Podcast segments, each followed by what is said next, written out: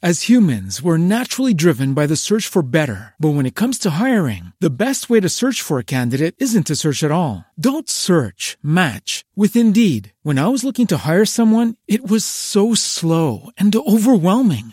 I wish I had used Indeed. If you need to hire, you need Indeed. Indeed is your matching and hiring platform with over 350 million global monthly visitors, according to Indeed data, and a matching engine that helps you find quality candidates fast. Ditch the busy work. Use Indeed for scheduling, screening, and messaging so you can connect with candidates faster. And Indeed doesn't just help you hire faster. 93% of employers agree Indeed delivers the highest quality matches compared to other job sites, according to a recent Indeed survey. And listeners of this show will get a $75 sponsored job credit to get your jobs more visibility at Indeed.com slash podcast. That's Indeed.com slash podcast. Terms and conditions apply. La raza no se extinguió, aún vive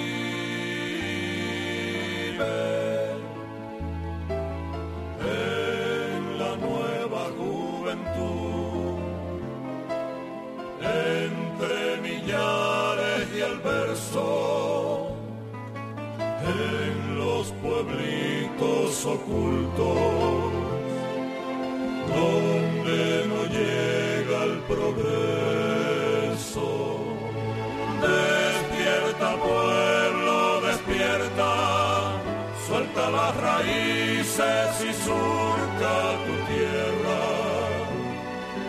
Unamos todas las islas y seamos surcos en la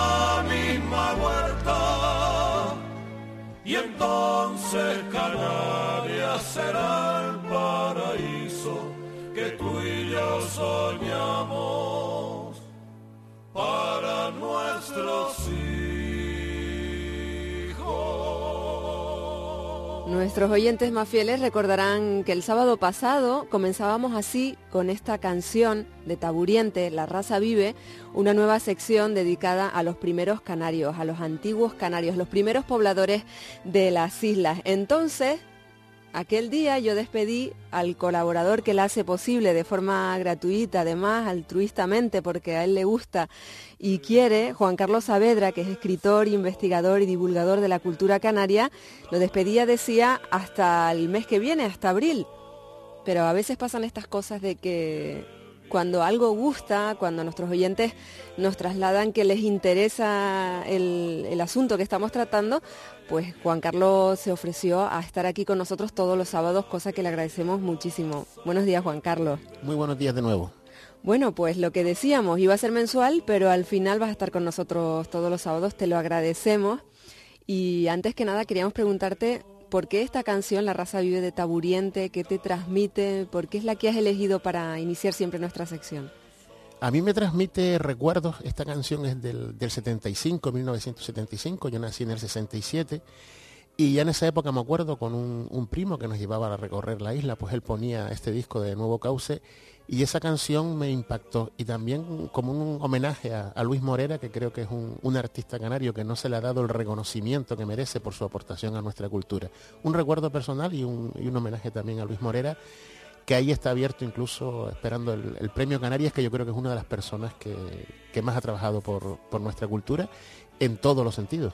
Bueno, Juan Carlos, por si, si te parece un día lo llamamos ah, a, pues a, Luis, uh -huh. que seguro que va a estar encantado de atendernos, que además vive cerquita de aquí donde estoy yo, y, y, seguro que nos atiende y, y mira. A hablamos... sería interesante escuchar también a él cómo le surgió la canción. Pues sí, ser... mira, pues nos acaba de surgir una, una, idea. Un día lo llamamos, si te parece, Juan Carlos. Uh -huh. Bueno, pues haciendo memoria de, esta sección que empezamos la semana pasada, la recuperamos y, creo que te gustaría pues comenzar recordando lo que hablamos la semana pasada en ese estreno de, la sección de los primeros canarios, Juan Carlos, en el que tratamos mmm, algunos temas que hay que tener en cuenta para, para empezar a hablar sobre este asunto. Sí, recordamos brevemente que los primeros pobladores de nuestras islas pues llegaron del continente del norte de África, están localizadas esa ubicación, pero habían dos incógnitas, cómo llegaron y cuándo. En el cuándo hay dos grandes teorías, una que se remonta muy atrás, casi 2500 años antes de Cristo, y otra que defiende la, llegada pues con, lo que sería la cultura romana y su expansión en el inicio de, de, nuestra era. En este caso yo me atreví a pronunciarme por un poblamiento muy antiguo y sobre todo por cartagineses y que en el año 146 a.C. Cartago fue mm, destruida por Roma y a lo mejor se perdió el contacto con, nuestra tierra. Por eso hay gente que está hablando en el siglo XV de un redescubrimiento de nuestras islas. En definitiva, son dos incógnitas que están ahí, el cómo y el cuándo, y hay teorías, como decía, para, todo, para todos los gustos. Y luego también nos dabas algunas claves para no meter la pata en este asunto que dominamos poco algunos y tú mucho, como lo de no decir aborígenes, ¿verdad? Sí, no decir aborígenes, decir más bien primeros canarios o, antiguos canarios, una denominación que se está imponiendo. Como curiosidad, el, el, sábado pasado estuve con Fernando Hernández, un colaborador de esta casa, del programa Crónicas de San Borondón, que tiene un libro Taucho de la memoria de los antiguos, y él comentaba cómo en Tenerife, por ejemplo, mucha gente eh, usa todavía, usa todavía, la gente mayor, el concepto los antiguos, eso es de los antiguos, haciendo referencia a los guanches.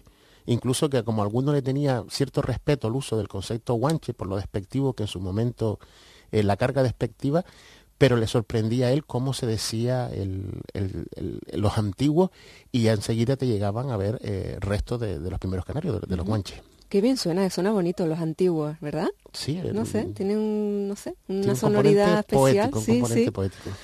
Bueno, Juan Carlos, y ya que nos has puesto en situación, recordar también que los guanches son solo los de Tenerife, que también lo hablamos la semana pasada. Este sábado, mm, ¿qué nos vas a explicar? A mí me gustaría empezar por una, cuestión que también en su momento, a mí por ejemplo cuando me lo, explicaron un poquito, cuando en mi época de estudiante, ha cambiado también la versión. Y son los tipos humanos de, estos primeros pobladores. A mí me enseñaron, y seguro que a muchos de nuestros oyentes, que habían de dos tipos, cromañones y mediterranoides, casi no me sale la palabra. Los últimos estudios eh, descartan un poblamiento cromañón eh, al estilo europeo. Los primeros estudios que se hicieron de los cráneos se le encontró cierto paralelismo con el cromañón y definitivamente se dijo eran cromañones. Sin embargo, los últimos estudios eh, dicen que uno de, los tipos humanos que llegaron aquí eran el Mechatet, el Arbi, si me sale bien, que también conocido como Mecha Falut, que fueron un pariente lejano del cromañón europeo, que tiene características similares, que se extendió por el, por el norte de África entre 19.000 y 10.000 años antes de Cristo, y ahí se, se quedaron. Y luego están los proto-mediterranoides, que es otro tipo humano que llegó eh, del norte de África, y siempre nos habían dicho que el primer poblamiento fue de estos supuestos cromañones, después llegaron los proto-mediterranoides, o sea, antes de los mediterranoides, pero los últimos estudios dicen que hubo convivencia de los dos tipos humanos, al igual que en el, que en el norte de, África. O sea que no eran cromañones, eran un cuerpo, un tipo humano identificado en, ese norte de, África. Y esto lo sabemos por, por yacimientos, ¿no? Que es la por yacimientos y sobre todo por comparación con lo que serían yacimientos en el norte de África. Que se han comparado nuestros eh, los huesos de, nuestros antepasados, de los antiguos, con eh, este tipo humano y se han descubierto una gran similitud. Y luego el tema de la convivencia también de los dos tipos humanos se ha detectado tanto aquí en, lo que son los estudios de, las momias, aunque veremos que el concepto momia está mal usado, no, los aborígenes canarios, los primeros canarios, está, yo a veces me confundo, no, no momificaban, se dice un término que es mirlaban, que ya hablaremos de él cuando lleguemos al, mundo de religión. En definitiva, habían dos tipos humanos perfectamente identificados, uno con un cráneo mucho más redondo y el otro con un cráneo alargado. Y ahí estuvieron esos, esos primeros pobladores mezclados en, los dos tipos étnicos. Además de los tipos humanos, que no sé si es, mm, por islas o no dices que, estaban mezclados. No, estaban mezclados, estaban completamente mezclados. Hubo alguna eh, alguna isla a lo mejor que dominó uno más sobre, sobre otro, pero fue, fueron perfectamente, eh, convivieron. Y es, normal porque eran los dos grupos étnicos más mayoritarios en el, norte de África en su momento, antes incluso de la llegada del Islam y la llegada de, de todo lo que serían las religiones, entre comillas, modernas. Bueno, el tema de la lengua, que también lo vas a explicar hoy. ¿Qué sabemos? ¿Cuál era? ¿Había una lengua común en todas las islas? ¿Qué, sabemos sobre eso? Sobre la lengua, decir que eh, existía un origen común. Eso ya nadie lo, discute, porque existían palabras que ellos usaban que eh, aparecen en, en todas las islas como por ejemplo puede ser el tamarco, como la prenda de vestir, la tabona, que es la piedra afilada, el gánico, recipiente de barro, el burgado, que es el marisco, el banot, un arma arrojadiza. O sea, existe un tronco común que eh, dice que había un, por decirlo de alguna forma, un origen lingüístico común. Lo que pasa es que luego ya cada isla fue desarrollando sus particularidades. ¿Y cómo llega a nosotros la lengua? Pero no tenemos una piedra roseta como mm, para los jeroglíficos egipcios. ¿Cómo, ¿Dónde están eh, escritos como hablaban? Llega por las crónicas, las crónicas que dejaron eh, portugueses y españoles que en esa época contactaron con, nosotros y estudios posteriores de lo que sería la, la, traducción, la tradición oral. El primer estudio, fíjate que tardío, sobre la lengua de los primeros canarios lo hizo un escocés, Jorge Glass, en el año 1769. Este recogió solo 119 palabras. Luego ya Viera y Clavijo, que precisamente está últimamente también otra vez en, sí, esta actualidad, por, actualidad por, su centenario, este recopiló 1091. Luego ya el doctor Chile en Gran Canaria fue subiendo a, a 2909 términos. Estamos diciendo que lo que se conocen son las palabras. Lo que hay un desconocimiento es la articulación de esas palabras para construir eh, lo que serían las frases.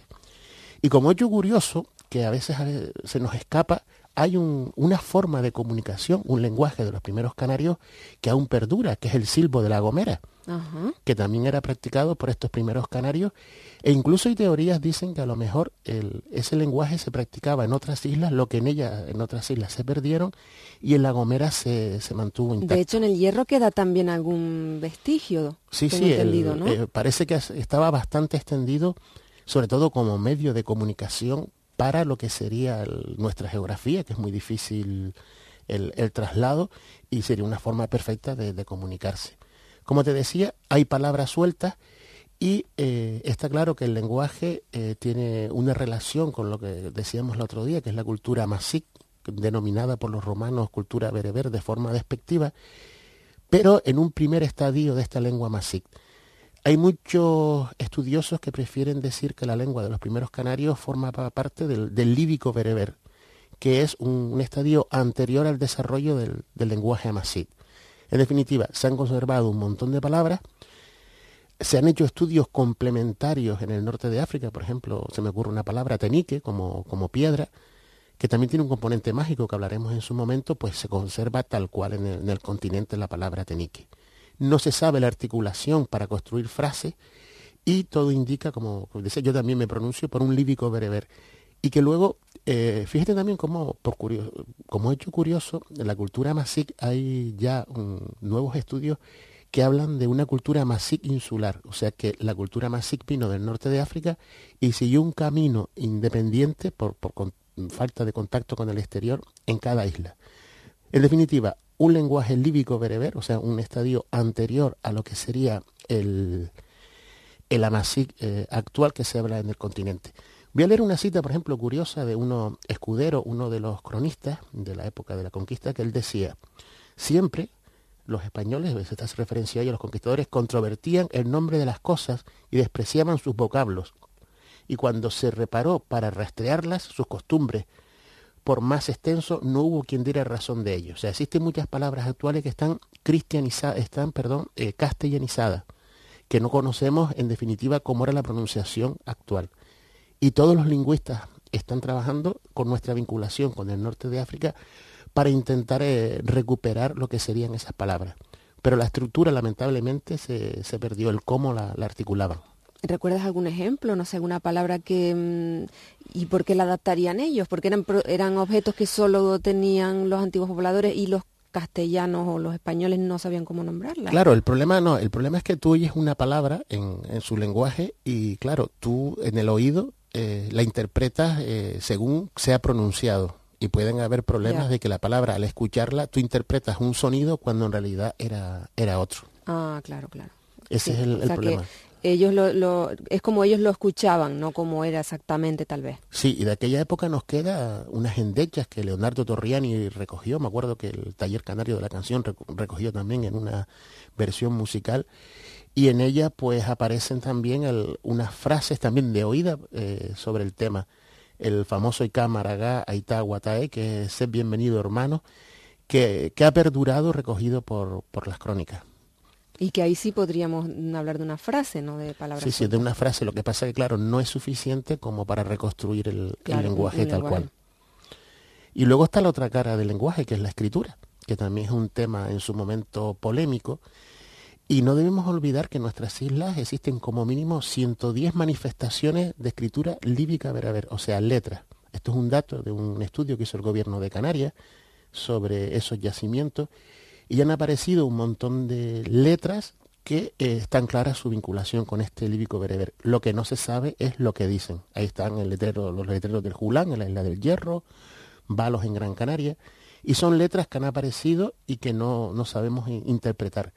Hay gente que dice que si habían letras, habían textos escritos, no podemos hablar de, prehistoria, porque la, historia se supone que empezaba cuando empezó a escribirse y a contarse las cosas. Letras hay, bastantes, todas nuestras islas están llenas de estas manifestaciones, lo que no se sabe es lo, que querían decir, o sea, la función que tenían.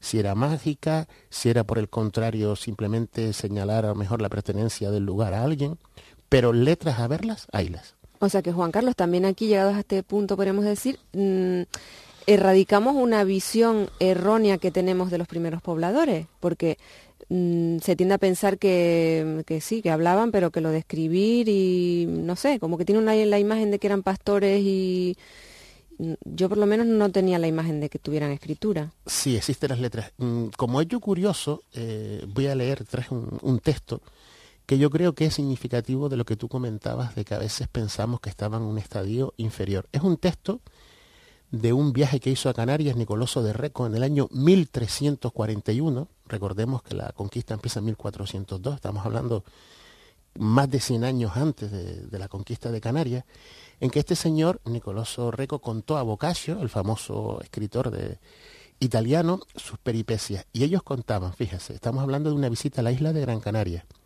Entrando entonces en las casas, observaron que estaban construidas con admirable artificio de piedras cuadradas y cubiertas con grandes y hermosos maderos. Viendo que algunas estaban cerradas y deseando averiguar lo que en ellas se encerraba, rompieron sus puertas con piedras, lo que dio lugar a que los fugitivos, que de lejos los observaran, atronasen el aire con sus gritos. Rotas las puertas, penetraron en las casas donde sólo hallaron higos secos, tan buenos como los de Cesena, colocados en cestas de palma y granos de trigo más hermosos que los nuestros, porque eran más largos, gruesos y blancos. También hallaron cebada y otros cereales que probablemente servían de alimento a los indígenas. Las casas eran hermosas y aderezadas con bellísimas maderas, estando por dentro blanqueadas como si hubieran empleado yeso. O sea, estamos hablando de una descripción de 1341. O sea, esto de que tiene uno la imagen de que vienen en cuevas, en barrancos, tampoco tampoco. Y luego no te rías, ríete si quieres. Vamos a ver, eh, el, tema en determinadas islas, esto es una descripción, te decía, si la conquista se cerró en, el 1496, esto es un señor que visita nuestras islas en 1341 y ya describe, eh, entre otras cosas, eh, e, esta maravilla de, del lugar. Como decíamos entonces, tenían lengua, tenían escritura, hablamos un poquito de los tipos humanos y me gustaría también introducir el elemento demografía. Se han hecho diferentes comparaciones, ahora hablaremos un poquito de las crónicas de quienes nos las dejaron, y se habla de un poblamiento de los primeros canarios de unos 80.000 personas, que eh, para la Edad Media en la que se encontraba Europa se puede catalogar como un alto nivel de poblamiento.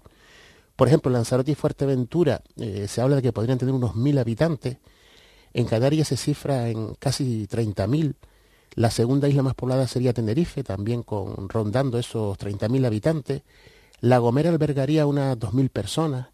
El Hierro rondaría los 500 y La Palma superaría los 4.000 habitantes. Con estos datos se han hecho por los técnicos en base a la tasa de natalidad, los recursos que tenían las diferentes islas.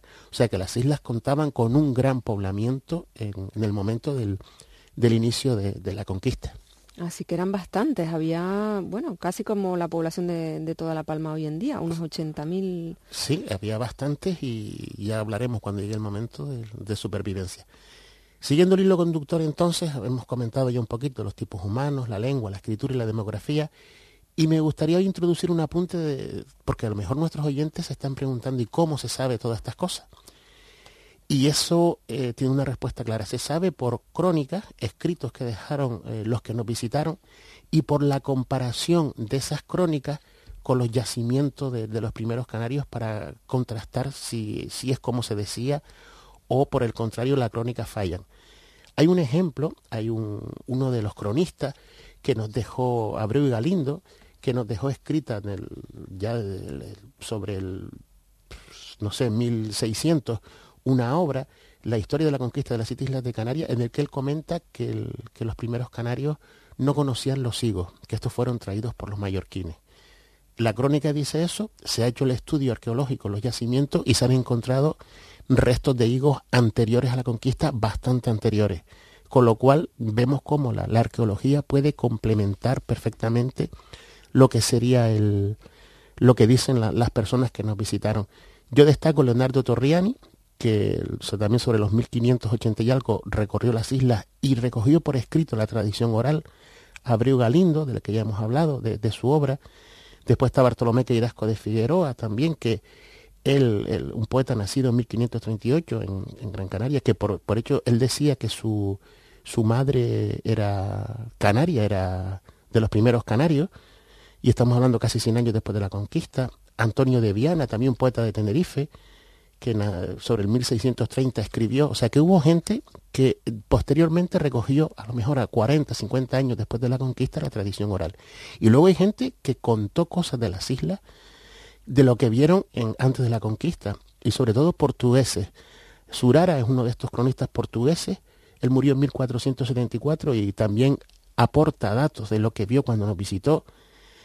Cadamosto, que también es otro portugués que estuvo por aquí eh, por encargos del rey de Portugal, Gaspar Fructuoso, son gente que vino eh, más o menos en, esa época y luego estudios posteriores como Marini Cuba, José de Viriclavijo.